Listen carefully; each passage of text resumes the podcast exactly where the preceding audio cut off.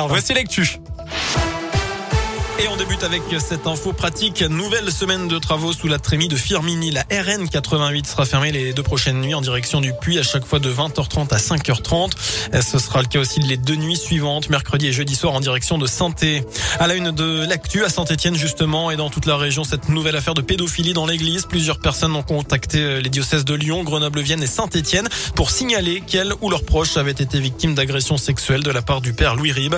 Cet artiste peintre décédé en 1980 il était originaire de Gramont, dans les monts du Lyonnais, où se rendra demain soir l'évêque de Saint-Étienne, Monseigneur Sylvain Bataille, pour une réunion publique d'information et d'échange à partir de 20h.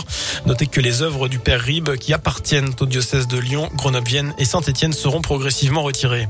Un chiffre à retenir, il y a 179 clusters actuellement dans les écoles, collèges et lycées de l'Académie de Lyon, avec au total 837 classes fermées en ce moment dans l'Ain, le Rhône et donc dans la Loire.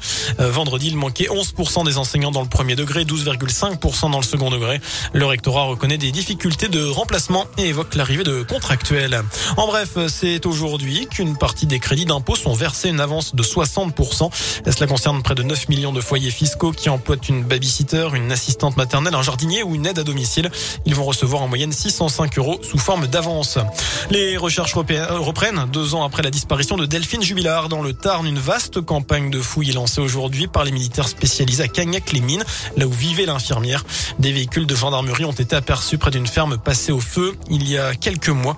Je rappelle que Cédric Jubilard, le mari de la jeune femme et principal suspect dans cette affaire, est en détention provisoire depuis juin dernier. Enfin, c'est aujourd'hui le Blue Monday, le jour le plus déprimant de l'année. En général, c'est le troisième lundi de janvier. Il fait froid, la nuit tombe vite, les porte-monnaies sont vides après les fêtes, le salaire n'a pas encore été versé.